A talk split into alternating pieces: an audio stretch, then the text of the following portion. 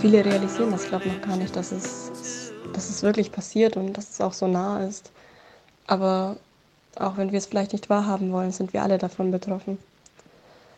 Mein Mitbewohner zum Beispiel hat Familie in der Ukraine und es ist einfach schrecklich, ihn jeden Tag zu sehen und er weiß nicht, ob er seine Familie jemals wiedersehen wird. Er würde ihnen gerne helfen, aber er weiß nicht wie. Es ist schrecklich.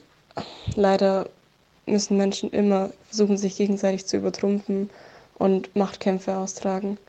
Doch solange wir diese Machtkämpfe in grausamen Kriegen austragen, sind es einzig und allein unschuldige Familien, die dadurch zerstört werden.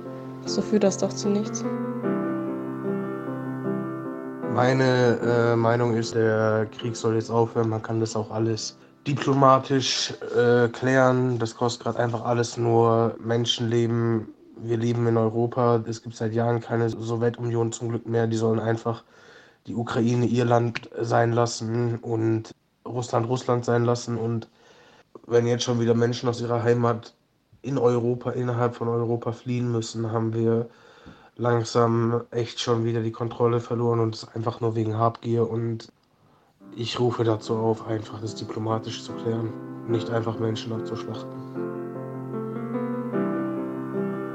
Frieden ist Vielfalt. Frieden ist Vertrauen.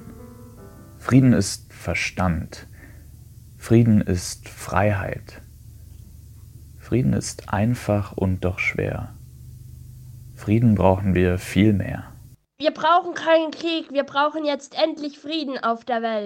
Putin, stoppen Sie endlich den Krieg gegen die Ukraine.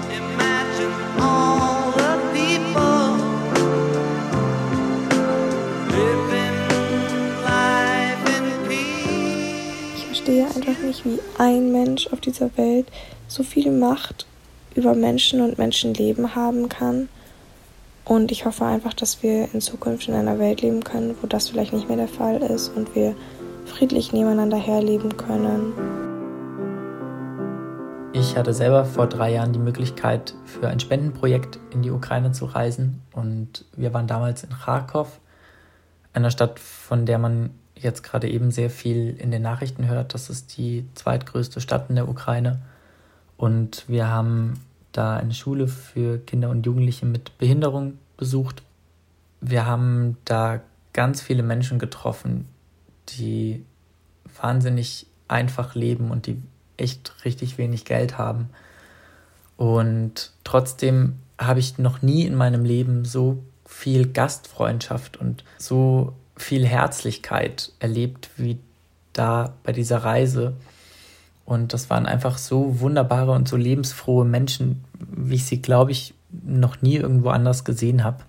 Ich habe heute immer noch Kontakt mit den Leuten da, was sie schreiben und die Fotos, die sie auch schicken, das ist einfach so unvorstellbar schlimm und ich kann das überhaupt nicht begreifen, dass gerade diesen wunderbaren Menschen so schreckliche, unmenschliche Dinge passieren. Es gibt nicht nur in der Ukraine Krieg, es gibt auch in anderen Ländern Krieg und jetzt gerade eben, aber, aber eigentlich auch fast immer, wenn es Krieg gibt, dann passiert das aus wahnsinnig niedrigen Motiven.